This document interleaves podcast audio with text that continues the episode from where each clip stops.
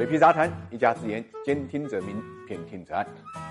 新能源汽车补贴的政策呢，终于落地了。这个消息应该讲是忧喜参半，喜的是呢，终究还是有补贴；忧的是补贴的幅度呢，跟过去相比呢，最高下降了百分之五十。由过去补贴呢汽车，现在呢转向了补贴用电方面，意味着政策导向的改变。这实际上呢，还是引导车子不光要落地，关键是要跑起来，要产生效益。大家也都知道，对于新能源车的补贴呢，还是有一定的争议的。在落地的过程中间，在执行的过程中间，再加上呢，有些厂家呢出发点不端正，构成了骗保这种现象、骗退现象，这个也是有目共睹的。前两天啊，网上啊一张图片的流传，大概有五千多辆以共享汽车名义出现的新能源车，摆放在浙江一个农村的谷场上面。当地农民也就收个三五万的看车费，说好了一年以后来取，但是呢，一年以后呢，依然没什么动静。当然，这可能就是一种变相的操作，只不过我们并不能判断操作的对象究竟是共享汽车的投资方呢，还是手中掌握着补贴资金的地方政府。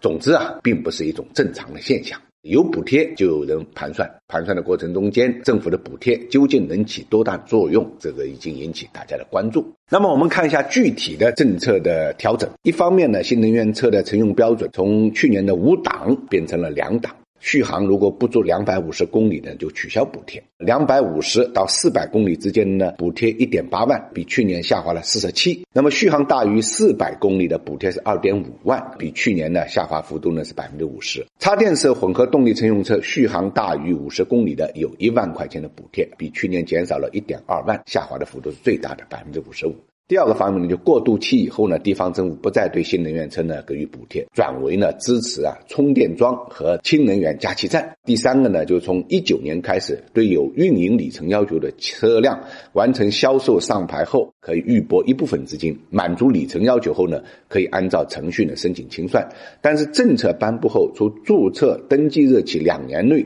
如果运营不足两万公里的，不予补贴。并且在清算时呢，要扣回呢预拨的资金。第四个方面就是优化技术指标了，坚持呢扶优扶强，逐步呢提高电池系统能量密度和能耗系数补贴门槛。第五个方面呢，当然就是强化质量监管。总的来讲，强监管特征是很明确的。所以业内都评价呢，中国新能源车的温室时代呢已经过去了。应该讲屋漏偏遭淋雨，因为就在特斯拉在上海落地的关口，而且特斯拉全球涨价，唯独中国降价的市场销售窗口，对于新能源车的补贴呢做出如此调整，对这些厂家来讲呢，也是一个艰难的挑战。当然，正因为挑战艰难，所以呢，才有一个水落石出的过程，才能让真正具有技术导向的这些新能源车呢，发挥出自身的优势，而让那些投机的厂家呢退出市场。这从长期来讲，毫无疑问是一个好事。数据表明呢，新能源车在中国的应用市场前景是非常广的。一五年呢，这个销量只有三十三万辆啊，一八年呢已经达到一百二十五万辆，三年时间可以增长四倍。所以我们相信未来市场空间依然巨大，短期的利空呢不会妨碍呢